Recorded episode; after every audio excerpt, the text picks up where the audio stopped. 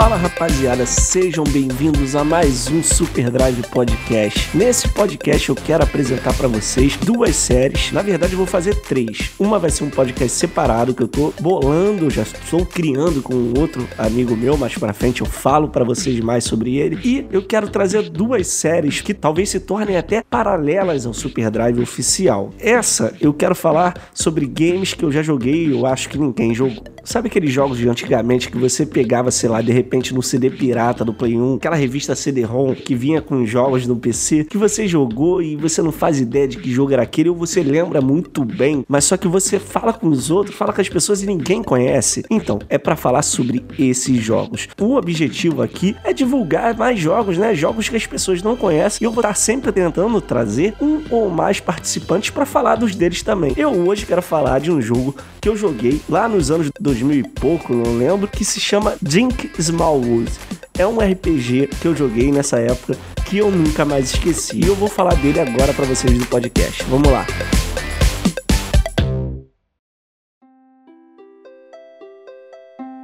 Bom, Jinx Smallwood, cara, é um RPG que eu não lembro como eu tive contato com ele. Provavelmente foi numa dessas revistas de CD-ROM, porque como eu vou falar aqui daqui a pouco, ele se tornou freeware, se tornou de graça. Então, ele deve ter vindo numa dessas revistas e eu acabei instalando para jogar. Eu vou contar um pouquinho sobre o jogo agora para vocês. Ele é um RPG de visão isométrica. A visão isométrica é a visão do diabo, sabe? Aquela visão que você tem de cima e o bonequinho embaixo. Para quem é gamer já tá ligado, mas muita gente que não é também escuta. Então é mais ou menos assim que ele funciona. Só que ele não é baseado em turno, não é aquele RPG tipo Final Fantasy, ele é um action RPG. Você bate, você solta magia, você defende, etc. E ele foi desenvolvido pela empresa Robson Technologies, que no tempo que foi desenvolvido consistia em três pessoas: Seth Robson, Justin Martin e Greg Smith. Foram esses caras que desenvolveram o jogo.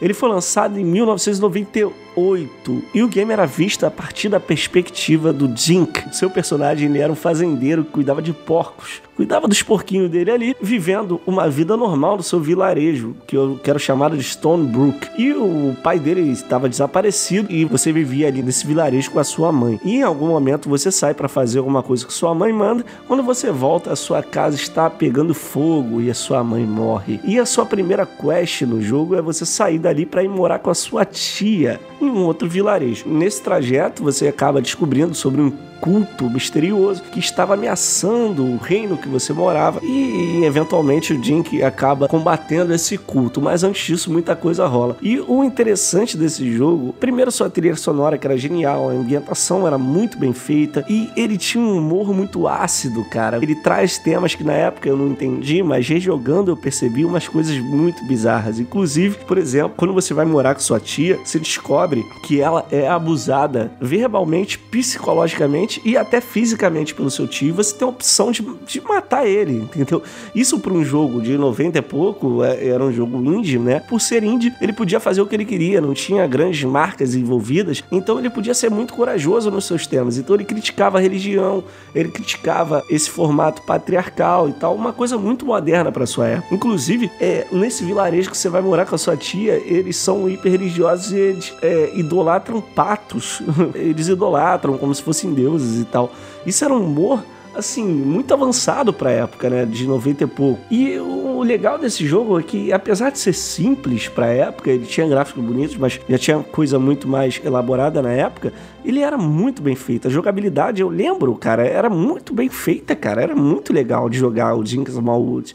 E até hoje é bacana de jogar. De qualquer forma, pouco depois que o jogo foi lançado e todas as cópias do jogo foram vendidas, ele, ele vendeu tudo que ele foi produzido, todos os CDs físicos foram vendidos e eles tomaram a decisão de, de lançar o jogo free. Depois que já tinha vendido tudo, eles não fizeram novas cópias, eles deixaram o jogo de graça para a comunidade. Mais para frente, ele deixou o código aberto, então a comunidade criou novas coisas, novas expansões para o jogo, mas aí já não é canônico, né? E inclusive uma versão HD foi lançada para mobile desse jogo. Eu não sei se está disponível, se tiver eu vou deixar no link. Vou tentar também deixar o link desse jogo Dink Smallwood aqui na descrição e vídeos no YouTube que falem sobre ele. Eu queria que vocês procurassem esse jogo, que eu, eu acho um jogo muito, muito maneiro mesmo. É um RPG que você precisa grindar, ganhar level, pegar equipamento certo, uma história muito diferente e muito boa, e muito engraçada com uma trilha sonora muito maneira. Eu deixo essa recomendação aqui para vocês do podcast para conhecer esse jogo Zinc Smallwood, cara. E nas próximas vezes que rolar esse tema de jogos que eu joguei eu acho que ninguém jogou, eu vou estar tá trazendo outros jogos que passaram pela minha vida aí gamer, meu currículo gamer, né, como fala, e que eu acho que ninguém nunca viu. Se você já viu Dixon Wood, comenta aí, troca mais ideia comigo, vamos trocar ideia sobre curiosidades sobre o game. Mas agora eu queria trazer um participante aqui para falar sobre um ou mais jogos que ele já jogou, que, que ele acha que ninguém conhece. Guilherme, fala aí um pouquinho dos seus jogos. Eu já me despeço por aqui. Queria agradecer a vocês a audiência. E se vocês gostaram desse quadro, comentem pra gente fazer um mais elaborado. Esse é só um teste, né? Se vocês acharem maneiro, eu trago mais jogos aqui e a gente vai conversando. Lembrando que esse quadro eu sempre quero a participação de uma ou mais pessoas. E se você tem um jogo aí que você acha que ninguém conhece, ninguém nunca jogou, manda um inbox aí pra mim, vamos trocar ideia e vamos gravar também. Valeu, rapaziada. Agradeço a audiência de todos e vamos ouvir sobre os jogos do Guilherme aí. Um abraço e até a próxima.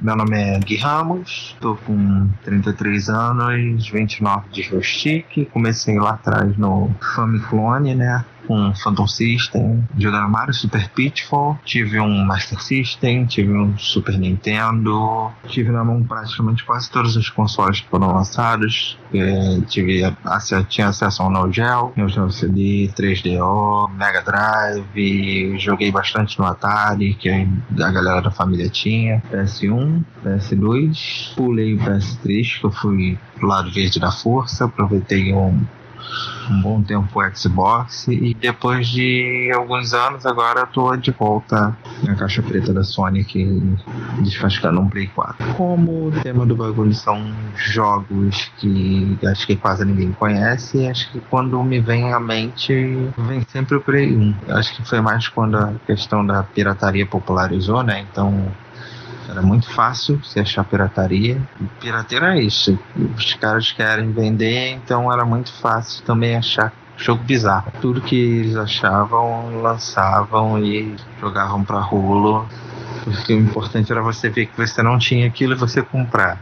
Mesmo que você não soubesse do que, que se tratava. Né? Nesse embalo eu acabei achando três pérolas que eu acho que são talvez pouca gente conheça ou quase ninguém conheça e que eu acho que são bacanas de falar. Duas delas eu peguei de uma vez só, que foi o Grand Strange Saga e Brahma Force. Eu tava viajando, já tinha ido para Minas, tipo, já tava no tédio, sem nada de novo para jogar e meu pai acabou achando essas bostas numa barraquinha lá barata. Resolveu trazer para dar uma animada nas férias, já que eu ainda ia ficar um tempão fora de casa. Eu vou tentar falar aqui um pouquinho sobre cada um dos jogos, que é pra você mais ou menos ter mais ou menos uma sacada do que que se trata. O Grand Strain é um RPG de ação no estilo assim do, do Zelda, só que ele é todo em 3D. O combate é é um pouquinho mais aberto, entendeu? Tem um sistema admira, um boneco anda para um lado, um para o outro, tem uma, uma esquiva meia boa com escudo. Os bonecos são 3D, tem um, alguma outra textura assim, desenhando uma roupa, um negócio, mas por exemplo, todos os bonecos não têm rosto isso passaria batido se não desse close na cara dos bonecos o tempo todo e você visse um quadrado amarelo. É um bagulho bem, bem, bem bizarro. Hum, não era ruim. Por incrível que pareça, também não era bom, mas não era ruim 100%. Ele tinha um, cenas em anime, né? Que era padrão da época, que apresentava a história, fazia a história andar um pouquinho mais que eram bem bacanas, tá? Eram bem feitas. Tinha uma trilha sonora legal. Tinha umas mecânicas boas, né? Porque a história falava de umas ilhas flutuantes que estavam afundando no mar. E ele, junto com um tio, estava tentando, investigando cavernas e coisas do tipo, tentando encontrar o motivo das ilhas estarem afundando e um jeito de reverter a situação. E ele encontrou esse item que era o Scepter que tinha a habilidade de copiar as coisas. Então, quando você enfrentava um cavaleiro, ele copiava uma armadura de cavaleiro. Quando você enfrentava um mago, ele copiava um equipamentos de um mago, uns lances assim. Você tinha que usar isso para você conseguir resolver alguns puzzles que envolviam, por exemplo, em você fazer uma cópia de um artefato mágico e deixar a cópia no lugar enquanto você fugia com um negócio de verdade, utilizar clonar um cristal inteiro para substituir um quebrado. Era, tinha umas sacadas bacanas, era um pouquinho inteligente, mas era muito feio, muito chato. Tinha umas horas que ficavam bem maçantes não teve um grande destaque de história, não teve um grande destaque não, na época, acho que quase ninguém conheceu. Eu realmente eu só vi ele vendendo uma vez na vida, que foi quando eu comprei. E assim, não me lembro de ter visto ninguém falar assim dele. É o jogo número 2 da lista e esse eu recomendo para qualquer um que tiver acesso. É se chama Brahma Force, é, Assault on Belt Lugger 9. Ele é um FPS de Mac, né? Na verdade, você controla um Mac em primeira pessoa.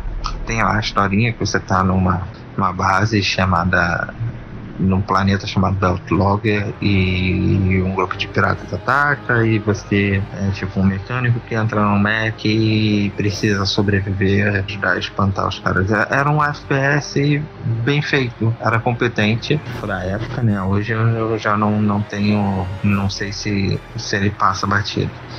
Mas era um FPS onde você na verdade controlava a tela, né? Tinha uma mirinha no meio tinha uma quantidade decente de armas, de metralhadora, shotguns, você pulava, tinha itens escondidos no cenário, outras armas, outras paradas de tipo. E era bem, bem, bem bem feito mesmo, era legal, era bem bacana. E era bastante inteligente, porque ele tinha vários puzzles que você tinha que resolver, por exemplo, abrir uma porta, você precisava de uma senha, você tinha que conseguir restabelecer a comunicação para pegar a senha com alguma outra pessoa. Era bem, bem interessante mesmo. O, o ruim dele era que ele era um jogo que exigia um inglês afiado. Ele era praticamente todo falado, quase não tinha, quase não tinha legenda nem nada. Por exemplo, é, esses códigos, essas senhas, essas coisas, eles eram repassados via voz. Tem um que eu lembro que é o eu falo Eco Eco 97. Então, tipo, você tinha um espaço para botar quatro, quatro dígitos e era e, 97, mas até você entender que no meio do diálogo que o cara tava falando um monte de troço, é, ele tinha soltado a senha sem você ter um inglês fluente, que era o meu caso, na época, porque você não conseguia progredir. Eu consegui ainda em algum, acho que em algum lugar, alguém tinha perguntado isso numa, numa revista, nesse negócio de carta, que antigamente a gente não tinha internet, né? Era tudo em revista, então essa foi uma das perguntas assim que fizeram e acabaram respondendo e passaram alguns códigos para esse jogo. E aí isso acabou que facilitou alcançar de algumas partes até eu empacar mais na frente e acabar abandonando o jogo de vez. Mas é um é um jogo bom. Era um jogo que eu gostava, eu achava bem legal.